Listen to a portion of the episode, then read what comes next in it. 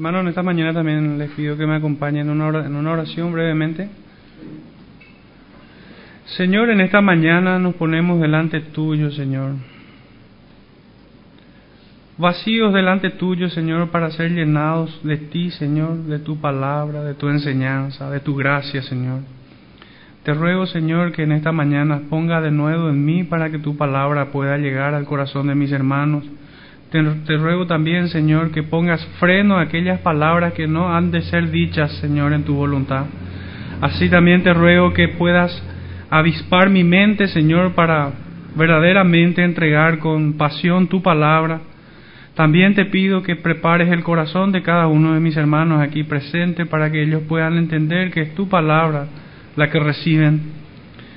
Así también, Señor, te pido por aquellos que han de venir, Señor, a este lugar, te ruego que si no es el día de hoy, te ruego, Señor, que Prepares también el corazón, Señor, y endereces sus caminos para que puedan llegar sin demora en este tiempo a este lugar, Señor. Te doy gracias, Señor, por tu palabra, por Cristo, por tu Santo Espíritu, por tu congregación, Señor, aquí reunida. En el nombre de Jesús, Señor, descansamos y esperamos confiadamente en este tiempo. Amén. Bueno, antes de empezar con el con el tema que había preparado hoy, estuve meditando un poco en las doctrinas que hemos cantado, ¿verdad? Y en lo que el Señor dice acerca de aquellos que están gozosos. En Santiago dice que cante alabanza, ¿verdad? Y sin duda que el gozo, el gozarnos, el alegrarnos, tiene oportunidad en esta mañana y cada domingo. Debemos cantarle al Señor con gozo, con alegría en el corazón. No es algo que nos está privado. Y fue lindo pensar, ¿verdad? Que al cantar hablábamos de la muerte de Cristo, de lo que Él padeció, y qué locura es que nos gocemos en ello, ¿verdad? ¿Quién pudiera gozarse en la muerte de alguien? Excepto nosotros. Todo aquel que es nacido de nuevo se goza, se deleita. También con un corazón compungido llega delante de esa cruz esa cruz que es motivo para que nosotros lloremos, pero que también es motivo para que nos gocemos. Y recordando fragmentos de algunos himnos, especialmente el primero, qué notable es que cada estrofa sea doctrina. Las primeras dos hablan de una revelación general de Dios, habla de su creación, habla de todo lo que fue obra de sus dedos y que el hombre neciamente intenta encontrar otra explicación para las cosas creadas que no sea Dios. Y las segundas y dos últimas estrofas hablan de una revelación especial, esto es Cristo. Esto es algo en, el cual solamente a quienes les son dados pueden gozarse y pueden entender esto que hemos cantado. Realmente yo le doy gracias al Señor también por todo el beneficio que nos ha dado a lo largo de la historia de su iglesia, nos ha dado hermanos que han compuesto estas canciones, que han hecho estas obras, para que nosotros en esta mañana estemos un poco más agradecidos por todas estas bondades para con nosotros. Pero bueno, después de mucho pensar, de haber tomado otros textos de estudio para compartir con ustedes, el Señor puso convicción en mi corazón para poder comenzar hoy un, libro, una epístola específicamente. Vamos a dejar descansar un poco a Pablo y vamos a tomar a Judas, que se encuentra un poquito antes del libro de Apocalipsis. Pero aún no lo vamos a leer. Quisiera primero compartir una introducción referente al tema, como siempre lo hacemos, antes de comenzar cada libro. Lo primero que debo decir, no sé si en todas las Biblias está, pero es una epístola universal porque no está dirigido a alguien o a una congregación en particular. Es una epístola breve de apenas 25 versículos, inspirada y preservada por Dios, de amplia aceptación y circulación en la iglesia de los primeros tiempos. Fue considerada canónica todo ese tiempo. Fue ratificada también en el concilio de, no sé si se dice bien, si me pueden corregir, si es Cartago o es Cartago. Lleva acento en la primera A, por eso me suena más lo segundo, pero el acento lleva en el primero, ¿verdad? No sé, precisar eso. Que, se dio en el, en el siglo IV, puntualmente en el año 397 después de Cristo. Esta epístola no se dirige a ninguna iglesia en particular, sino que es de carácter universal, es decir, a todo creyente a lo largo de la historia. El escritor se presenta como siervo de Jesucristo y aquí podemos adentrarnos en el primer versículo donde dice Judas, siervo de Jesucristo y hermano de Jacobo, a los llamados, santificados en Dios Padre y guardados en Jesucristo no se presenta como hermano del Señor. ¿No es este el hijo del carpintero? ¿No se llama su madre María y sus hermanos Jacobo, José, Simón y Judas? Esto leemos en Mateo 13, 55. Leo este texto porque muchos comentaristas se han inclinado a pensar de que esta epístola corresponde a Judas, el, hermano de Jacobo, Santiago, hermano del Señor, del Maestro. Pero así lo tomamos. Fuera, fuera de la epístola misma no se tiene ningún registro de la obra de Judas. No se considera que haya sido Judas el apóstol, no el Iscariote, también era apóstol porque se hubiera presentado como tal. Nosotros vemos en las epístolas paulinas que dice apóstol de Jesucristo. Él pone su, su título, su rango, vamos a decirle, el llamado que tiene de parte del Señor. Por eso eh, asumimos que no se trata de Judas el apóstol, sino el hermano de Jacobo, de Santiago, medio hermano del Señor. También sería en un tono un poco más personal. Creemos que el autor es el hermano de Jacobo y del Señor, quien fuera un predicador itinerante, itinerante, muy cercano a los apóstoles. Pudiéramos ir brevemente a Primera de Corintios, capítulo 9. Primera de Corintios, capítulo 9, verso 5,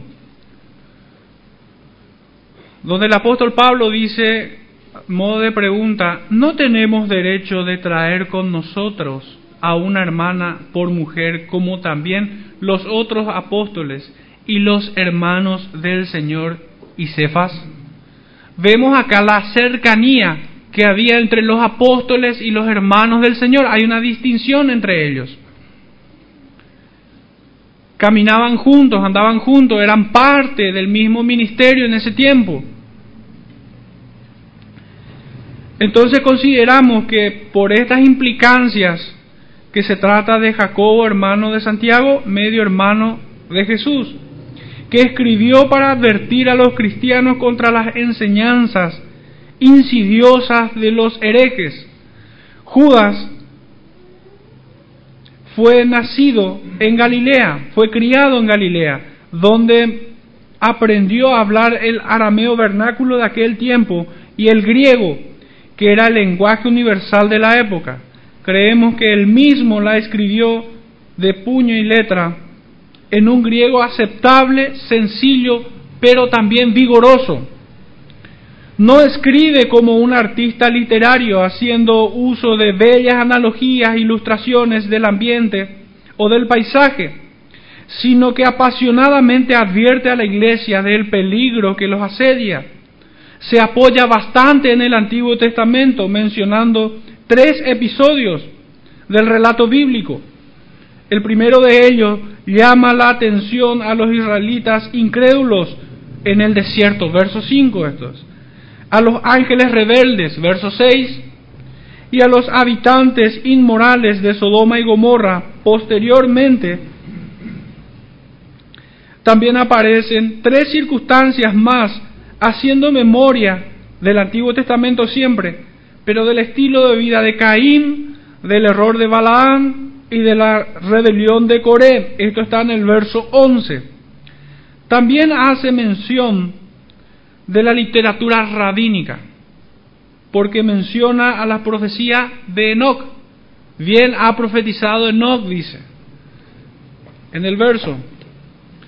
Esta epístola es muy parecida a la segunda carta del apóstol Pedro, puntualmente en el capítulo 2, donde el apóstol denuncia a falsos maestros.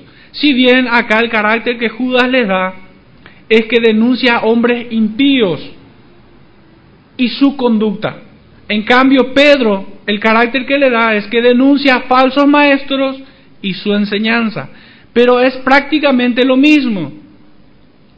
Solamente que en distintas posiciones, vamos a decirle. Uno en carácter de, podemos decirlo, ¿verdad?, de miembro y otro más bien en carácter de pastor, predicador, maestro. Son muy similares entre ambas, pero ni en ninguna forma es la copia del otro. Pero sí que hay ideas en comunes y si podemos, si tienen la agilidad de ir mirando entre Judas y Segunda de Pedro, están ahí cerca, pueden hacer las comparaciones que voy a ir citando un poco. Judas 4 con Segunda de Pedro 2.1. Está la misma idea de impíos que niegan a Jesucristo. Qué notable es.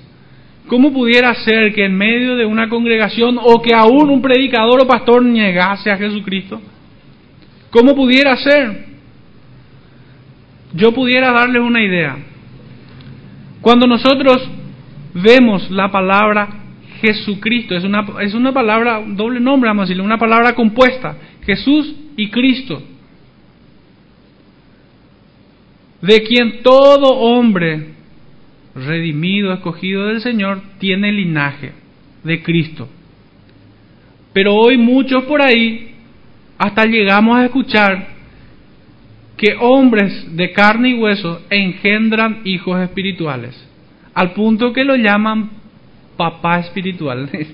Me da risa, disculpen, pero es lo que se escucha. Es lo que se escucha, padres o madres espirituales y, su relación, su dependencia, suena lindo, ¿verdad? Pero el problema es la connotación que tiene. Hay una relación casi como de Dios e hijo. Nosotros sabemos que la palabra de Dios es inefable, es inerrante, es autoritativa, es todo, es nuestra vara de medir, es nuestro absoluto.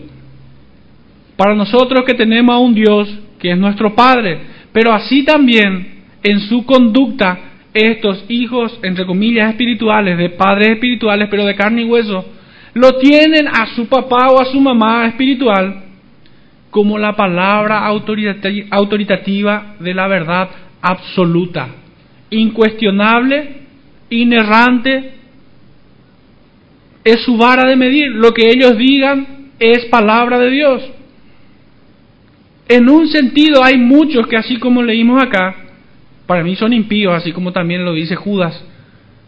Niegan a Jesucristo. Parece un absurdo, pero niegan a Jesucristo. Es Cristo el que debe gobernar en el corazón de cada hijo suyo y no ningún hombre, aunque sea pastor eminente, predicador, pastor, lo que fuera. Aunque hoy se haga llamar apóstol, patriarca o un ángel caído del cielo es solo Cristo el que debe gobernar en su corazón.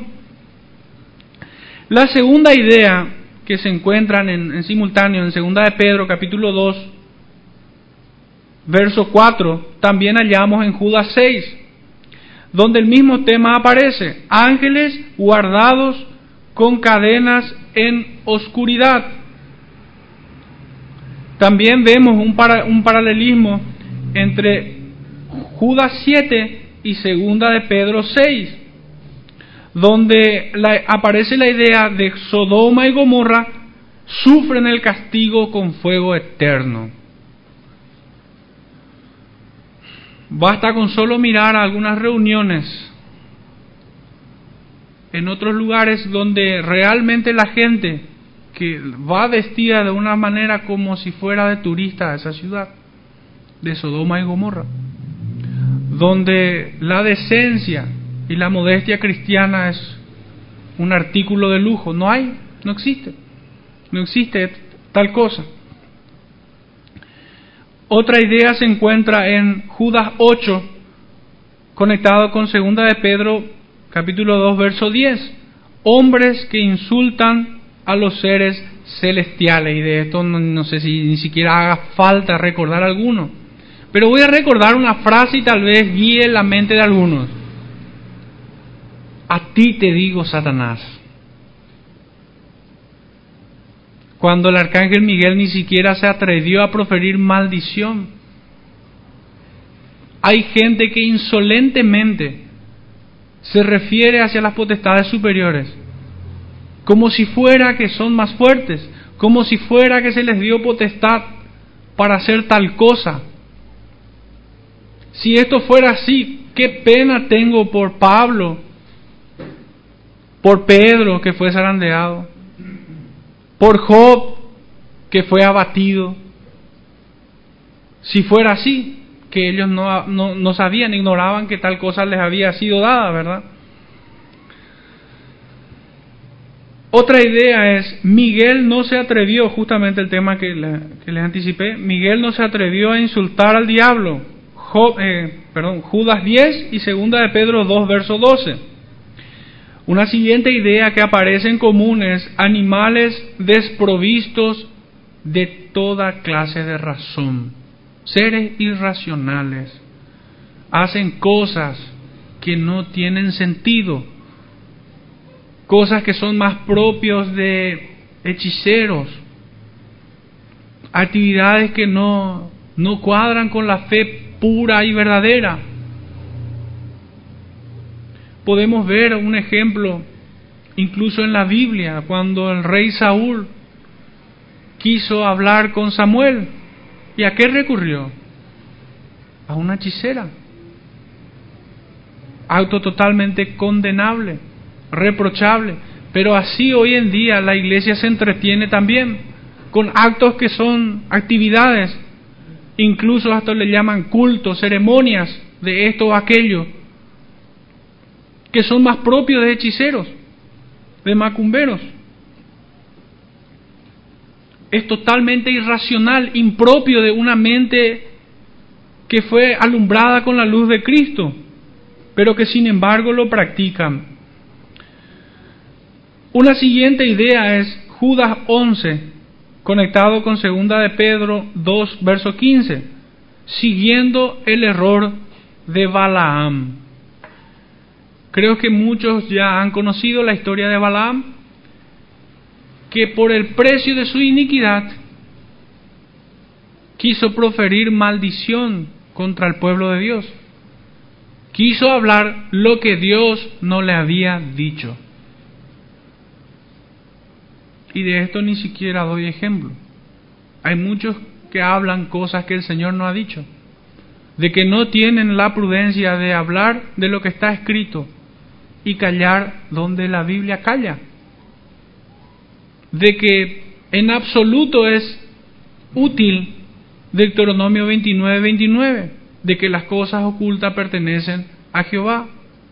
Hay gente que quiere ir más allá de lo que el Señor nos ha revelado. Y realmente caen en un sentido en el error de Balaam, profetizando, enseñando cosas que el Señor no ha dicho. Otra idea se encuentra en Judas 12 con segunda de Pedro 2 verso 17 donde dice nubes sin aguas llevadas por el viento. Podemos bajar eso a tierra y pensar en función de vidas que no traen frutos dignos de arrepentimiento y mucho menos buenas obras que agraden al Señor, sino que en sí mismo no son bendición, sino que son tierra seca para sí mismo y para aquellos que los rodean. Son nubes sin agua.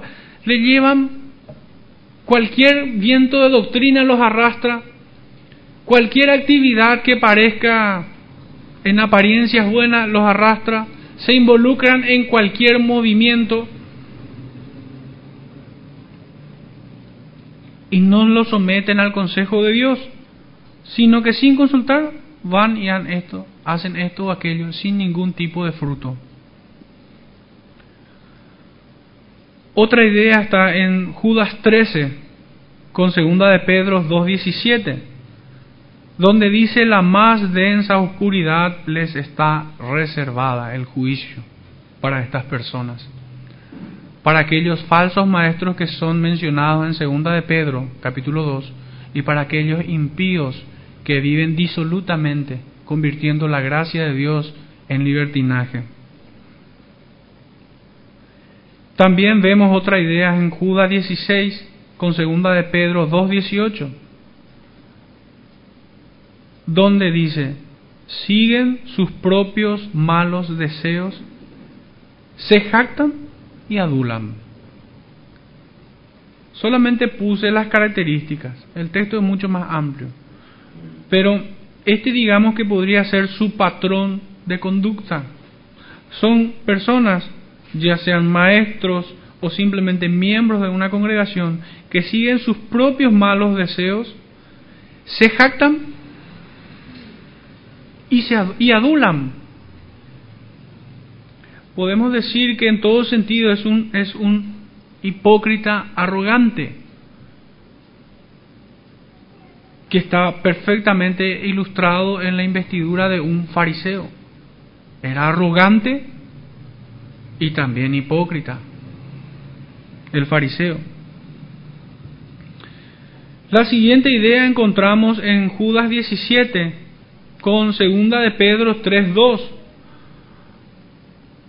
donde aparece la idea de los apóstoles hablaron antes, advirtiéndonos. Y también Judas 18 con segunda de Pedro 3.3, en los últimos tiempos habrá burladores. Uh, de esto hay muchos. Burladores en el sentido de engaño, pero burladores también en el sentido de, de una persona que menosprecia o se burla de otro. Pero es en el primer sentido, pero hoy vemos también en lo otro. Vemos gente que hace burla, hace sorna de, de la gente que, que está tratando de caminar en rectitud, de las personas que buscan caminar en la ley, de que busca cumplir la ley de Cristo, de que trata de elevar el estándar al estándar de Cristo para vivir como le agrada al Señor, y estos son burlados por aquellos que viven licenciosamente, no solamente de miembros comunes,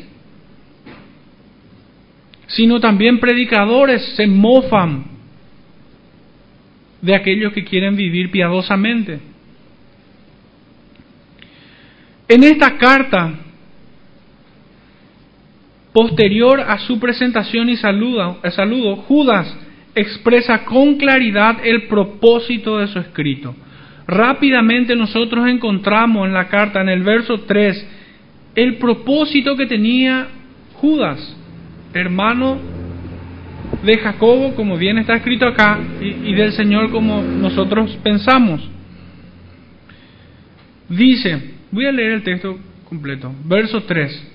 Amados, por la gran solicitud que tenía de escribiros acerca de nuestra común salvación, me ha sido necesario escribiros exhortándoos que contendáis ardientemente por la fe que ha sido una vez dada a los santos. Aparecen palabras que realmente le dan temperatura a lo que, lo que está diciendo Judas. Y la primera de ellas es gran solicitud, urgencia. Hay algo importante que deben saber. No hay tiempo que perder. Algo muy grande podemos perder. Esa es la idea. Ahora si nosotros metemos en tema de qué se trata, de la salvación, no que nosotros podamos perder la salvación, pero que sería muy inocente de nuestra parte que así como en el tiempo del Señor, no sepamos que hay muchos que no entran a la salvación, pero que incluso impiden que otros entren. Incluso hay gente que es así, Gente que no solo vive en la verdad, sino que se goza en la injusticia. Gente que no viene a salvación, pero tampoco quieren que entren otros.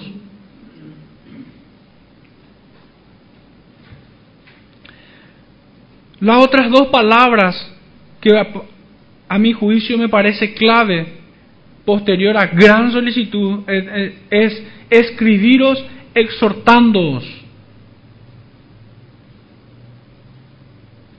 Un poco resistido a veces. Es como que nuestro pueblo de hoy en día no está muy acostumbrado a la exhortación no lo toma como un beneficio, no, no lo toma como un favor.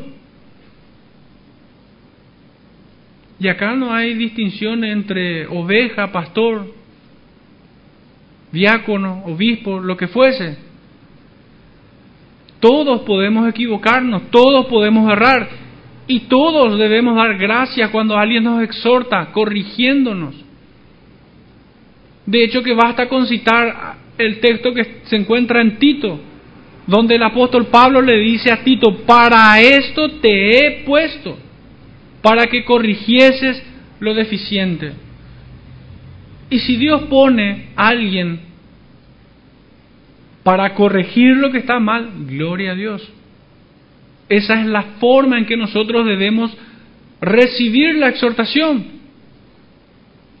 y más todavía si viene con gran solicitud. Lo tercero, para que contendáis ardientemente. Gran solicitud, escribiros exhortándoos para que contendáis ardientemente. Una vez corregido, una vez enseñado, una vez ya siendo advertido, contender ardientemente por la fe. Y qué notable, ¿verdad? Porque a mí me sigue pareciendo, es como que miro desde dos ángulos a veces los versículos. Miro desde un, pero es demasiado lógico que contendamos por la fe. Pero por otro lado, no va a estar simplemente por completar una frase.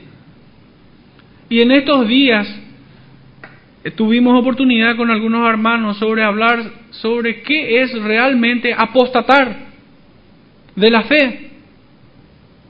Contra eso tenemos que contender, contra la apostasía. En la atmósfera se respira la idea de que apostatar es simplemente negar a Cristo. O sea, que alguien que confesó ser cristiano dice, ya no soy cristiano, ya no creo en Dios, ahora soy ateo, ahora soy evolucionista, ahora soy cualquier cosa. Soy budista o lo que fuese. Realmente la apostasía es mucho más que eso. Con esto no estoy queriendo decir que negar a Cristo no es nada, al contrario. Pero hay formas mucho más sutiles de ser un verdadero apóstata. Apostatar de la fe es ir en contra de lo que la palabra enseña. ¿Y por qué esto? Porque la fe viene por el oír de la palabra.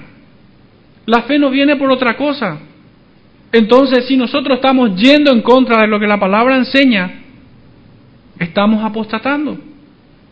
Si yo les dijera que no se congreguen, sería un apóstata, aunque no estén negando a Cristo. Pero es que hay muchos que creen que pueden llevar su cristianismo a la manera que a ellos se les ocurra. No, eh, mi iglesia está en mi casa. mi iglesia está en mi casa. Yo tengo un trato especial con Dios. El Señor me entiende. En ninguna manera esto es así. Yo le amo al Señor, pero hace lo que quiere. ¿En serio? Sería la pregunta. Porque mira que el Señor dice que aquellos que le aman guardan sus mandamientos. En realidad, que sos un apóstata.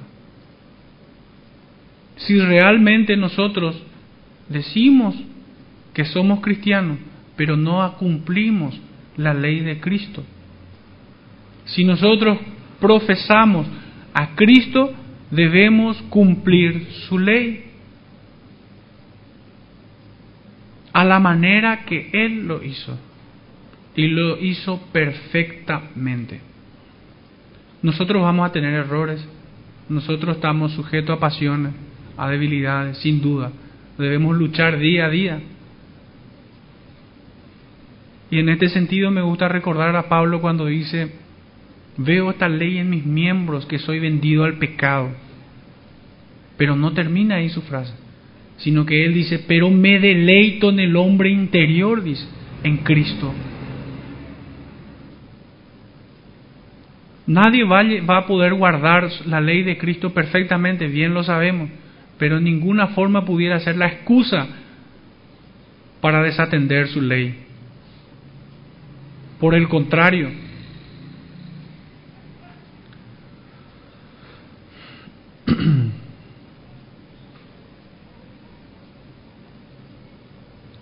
Entonces, acá nosotros vemos el propósito de, la, de Judas, del por qué escribe con gran solicitud, exhortándonos, exhortándonos, tomémoslo personal, hagámoslo propio este mensaje. Este mensaje no fue dado en la antigüedad y quedó ahí, sino que al día de hoy sigue siendo viva y eficaz para nosotros también busca a través de esta carta Judas que se edifiquen mutuamente. Esto podemos ver en el verso 20. ¿Y cómo la iglesia se edifica? ¿Cómo nos edificamos unos a otros? El Señor ha puesto dones en cada uno de ustedes. En muchas formas. En muchas formas ha puesto. En algunos ha puesto la capacidad de ser dadivosos. En otro, y que lo haga con solicitud y liberalidad, dice la palabra del Señor. En otros, el servicio, como podemos ver en Hechos de los Apóstoles, que se escogieron algunos varones espirituales llenos del Espíritu Santo, ¿para qué cosa? Servir a las mesas. Hay otros en quienes son más acentuados en el corazón la empatía, que con, basta con solo verte, ya siente tu dolor, tanto te estima que sabe y conoce cada mueca tuyo, al punto que sabe si estás tenso, estás ansioso y se ocupa en ello, no te deja estar. Hay otros en quienes son puestos dones para la enseñanza varones y mujeres. No pudiera realmente describir o recordar, enumerar todos los dones que el Señor pone en su iglesia. Hay otros que tienen más resistencia al dolor y el Señor los usa como mártires.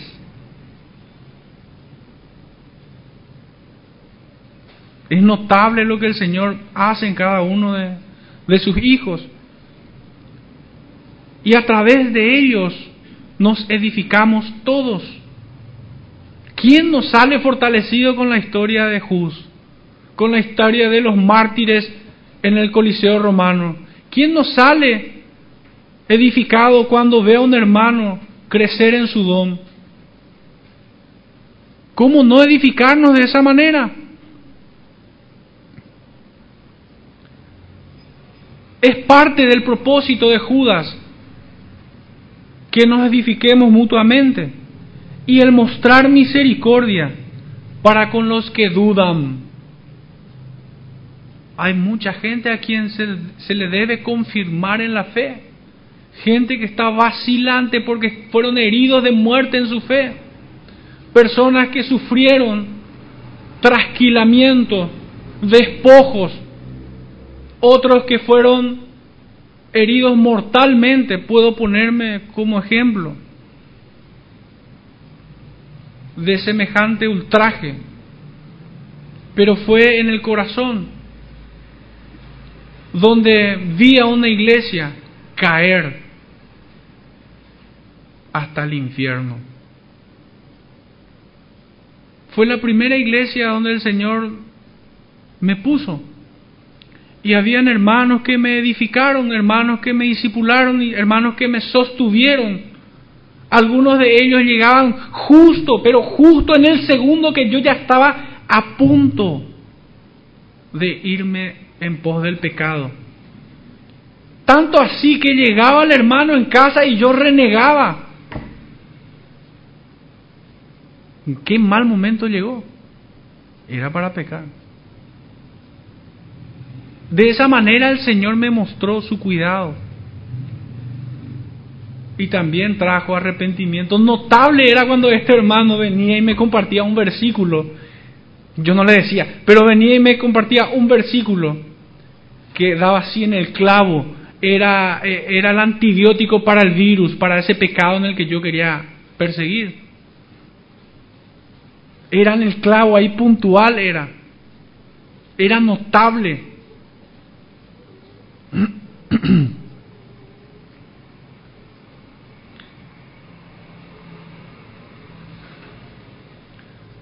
Este es el propósito de la carta de Judas, de que nosotros recibamos la advertencia de que hay muchos que se van a meter encubiertamente están metidos. No, me, no estoy pensando en función de una iglesia local, estoy pensando en una iglesia universal, grande, en toda nuestra cristiandad, porque nosotros no solo nos rodeamos entre nosotros, sino que tenemos comunión con otros hermanos que pudieran estar siendo leudados con este problema. Que nos edifiquemos mutuamente, pero que también tengamos misericordia con aquellos que están vacilantes. Hubo un momento donde yo caí en depresión por las circunstancias que se habían dado en esa iglesia. Y a su tiempo, después de siete años, la misericordia de Dios de vuelta me sostuvo y me atrajo a Él. Así también nosotros debemos ser misericordiosos con aquellos no complacientes, misericordiosos con lo que, con lo que están dudando, con aquellos que están apartados. En ninguna manera nosotros podemos diluir la exhortación. Hay que decir, no te congregas, estás cayendo en apostasía, estás apostatando de la fe.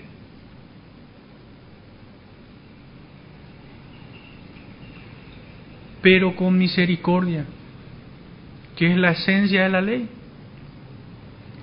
Misericordia justicia y fe. Es el propósito de la ley, la esencia de la ley. Consideremos también que todo el grueso de su mensaje, que va desde el verso 4 al 19, se encuentra en oponerse a los apóstatas. Mensaje que a la fecha de hoy sigue tan vigente pero también cuán repudiado es este tipo de mensaje, que se considera incómodo, inapropiado y falto de amor. No edifica. Un hombre me dijo cuando recibió un mensaje como, como este, tu mensaje no me no anima a mí, no me anima, me dijo no me estimula, no me alienta. A lo que me vi obligado a responder, yo no intento persuadir tu intelecto, sino que vengas a Cristo. Me cortó. Me cortó.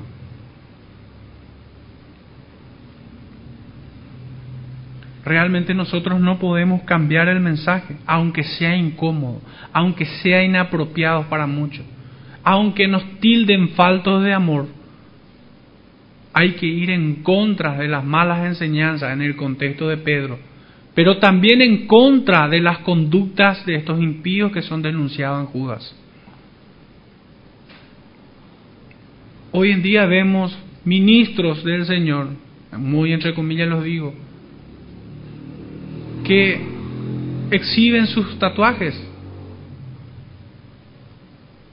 que exhiben conductas impropias, bebedores de bebidas alcohólicas, otros que hacen, digamos que espuman su propia vergüenza llena de arrogancia, predicadores arrogantes, lo cual nosotros debemos denunciar, debemos señalar el error, al modo que lo hace Pedro y Judas. También nos enseña a oponernos contra la influencia pecaminosa de hombres impíos. Y aunque de forma breve también toca temas doctrinales, como son la elección de los llamados, verso 1, la perseverancia de los que luchan por la fe, verso 3 y 21, el juicio final de los incrédulos, verso 4 al 7 y 11 y 15, la salvación, verso 3, seguridad eterna, verso 1, 21 y 24, vida eterna de los creyentes, verso 21. Esos son todos los temas que desarrolla esta carta cuyo propósito es advertirnos. Pero yo hago una pregunta, ¿contra quiénes exhorta? ¿Contra quiénes viene la exhortación de, de Judas?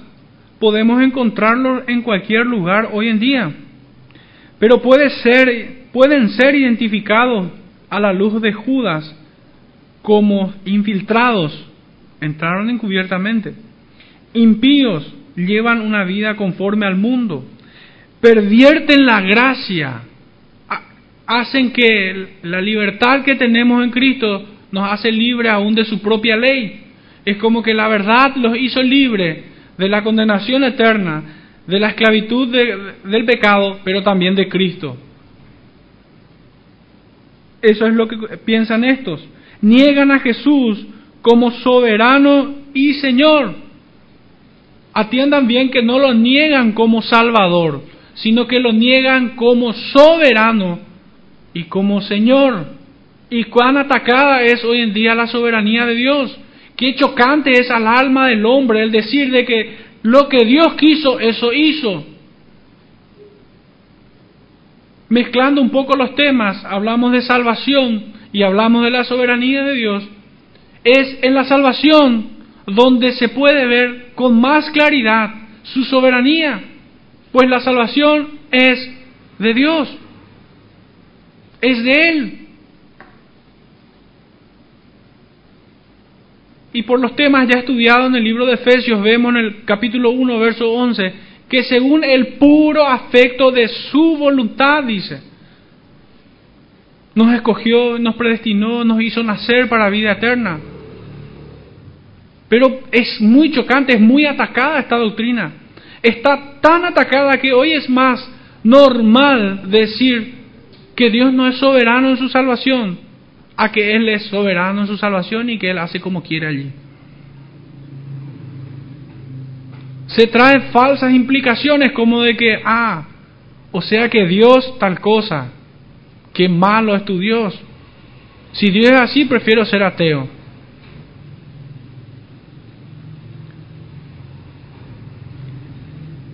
Pero digamos que es un combo de todo esto. Son personas que también tienen una conducta impía, no solo que los niegan como Salvador, perdón, como soberano y Señor. Cristo no señorea en sus vidas, simplemente es su Salvador. Al modo de que un héroe de Disney, que con su capa lo saca de un lugar, lo pone en otro lado y se va para que él haga lo que quiera. Esa es la idea que a mí me queda.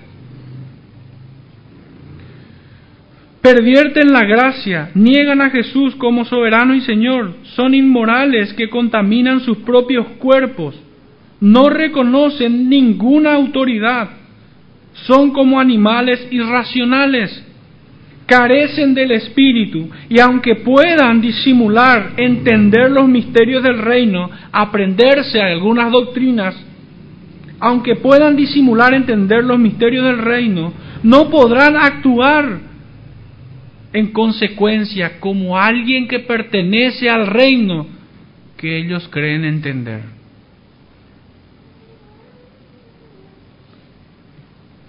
Resonaría en el aire, este pueblo de labios me honra, mas su corazón está lejos de mí. Por causa de vosotros, el nombre de Cristo es blasfemado entre los gentiles.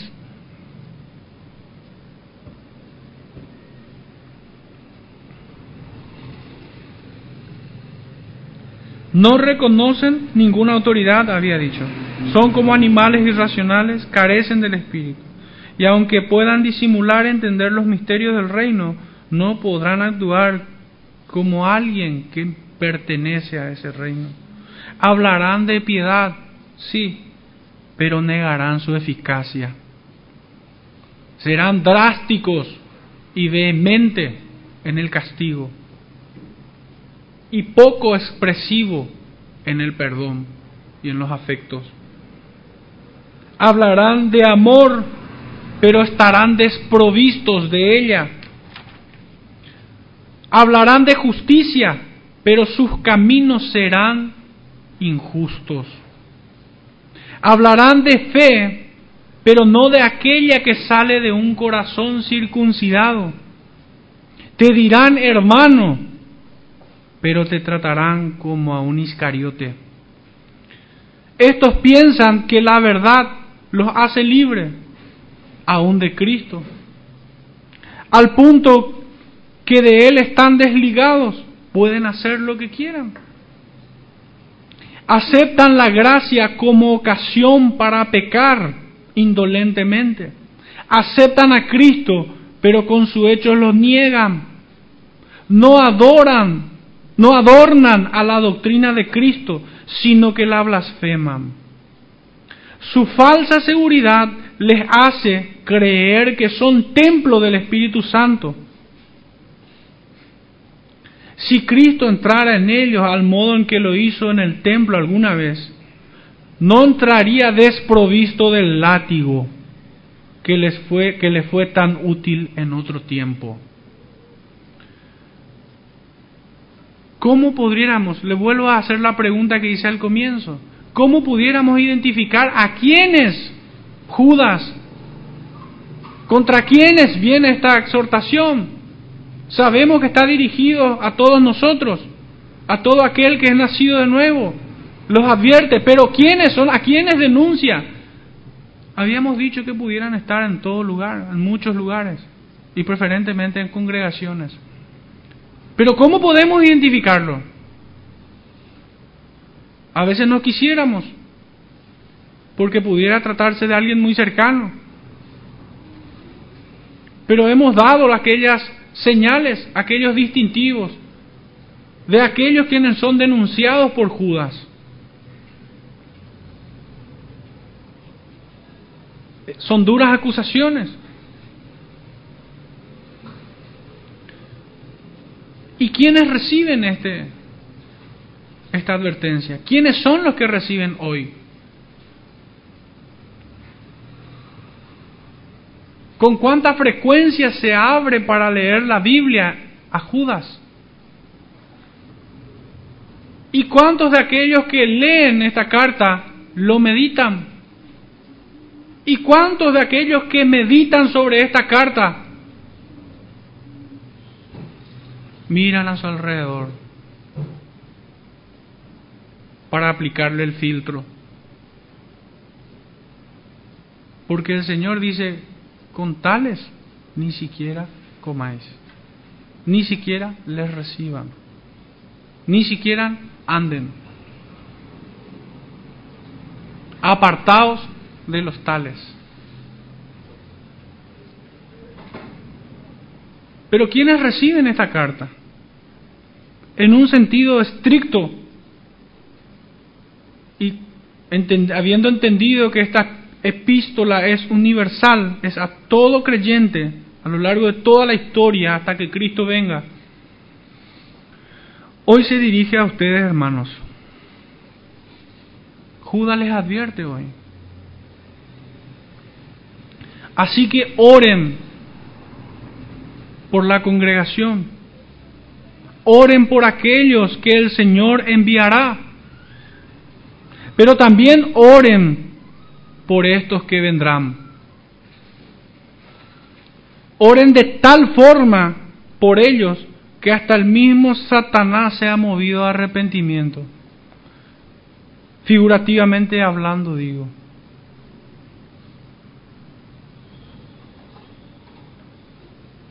La idea es oren de tal forma de que si fuera posible, hasta el mismo Satanás se ha movido a arrepentimiento. Sabemos que no, no estoy enseñando doctrina en esto. Sí estoy enseñando doctrina en oren por esas personas que han de venir, para que seamos librados de hombres perversos.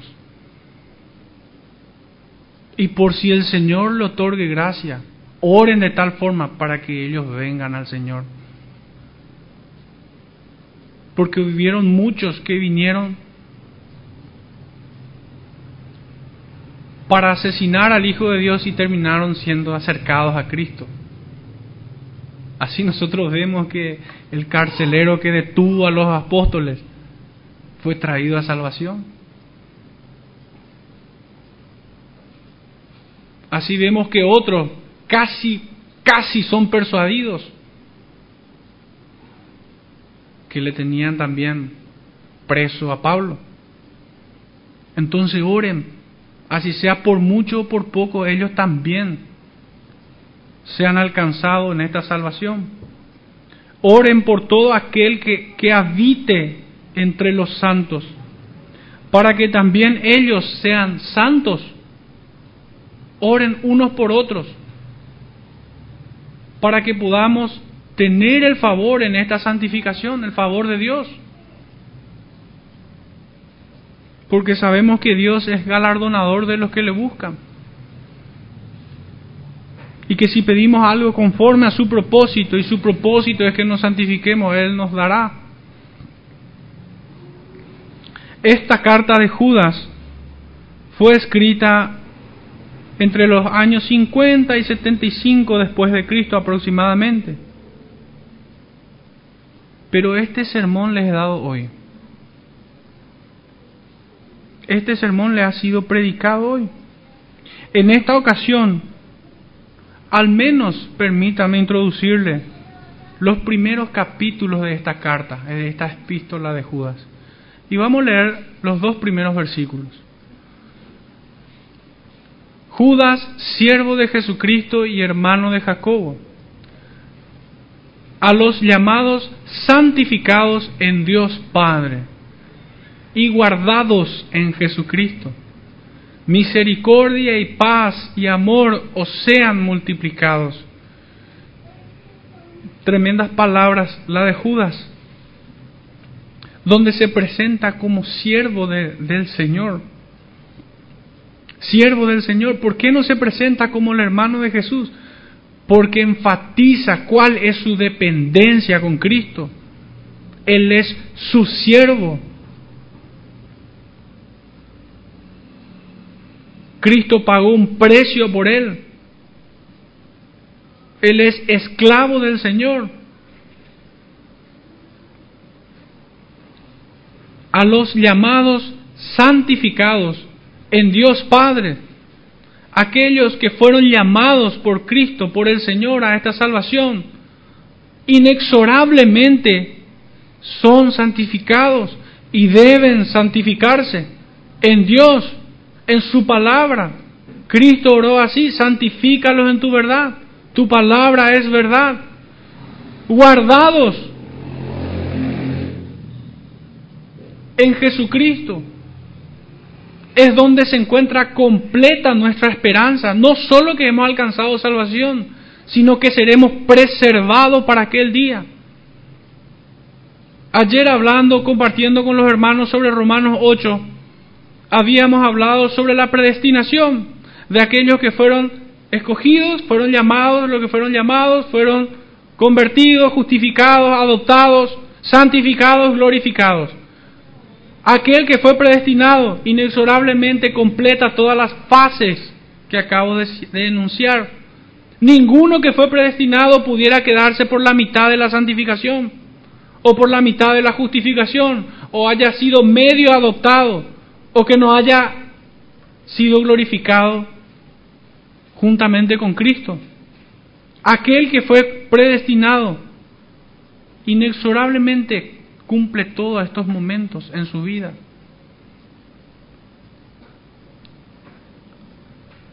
Y es una tremenda y formidable promesa, esperanza del Señor, de que siendo alcanzados para vida eterna seremos preservados hasta aquel día. Y el verso 2, misericordia y paz y amor os sean multiplicados aquí, ahora, entre nosotros, que sea algo real, palpable. No hagamos de este versículo una máxima en la pizarra, o en la entrada de la iglesia, sino que lo hagamos patente en, nuestra comunión como hermanos. Tengamos misericordia con los que dudan, tengamos misericordia cuando erremos unos a otros. Podemos fallarnos, podemos equivocarnos, claro que sí. Pero que Satanás no tome cabida para poder separarnos cuando ocurran tales situaciones, sino que con misericordia y amor Busquemos la paz.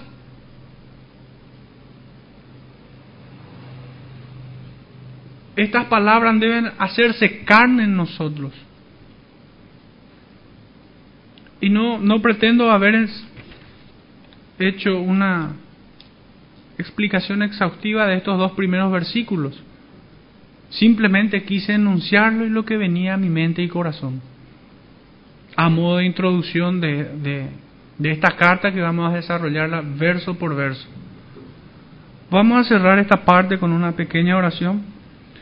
Señor, te doy gracias, Padre Santo, por tu, por tu palabra, Señor.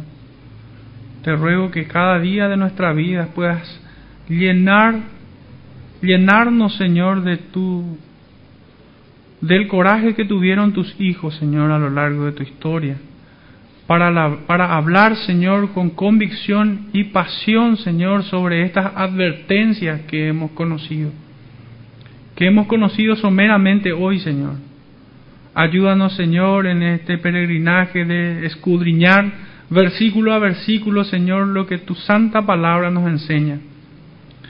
Te ruego que puedas infundir en nosotros aliento, Señor, para poder pararnos, Señor, en este tiempo e ir en contra de las malas enseñanzas, ir en contra de conductas impías.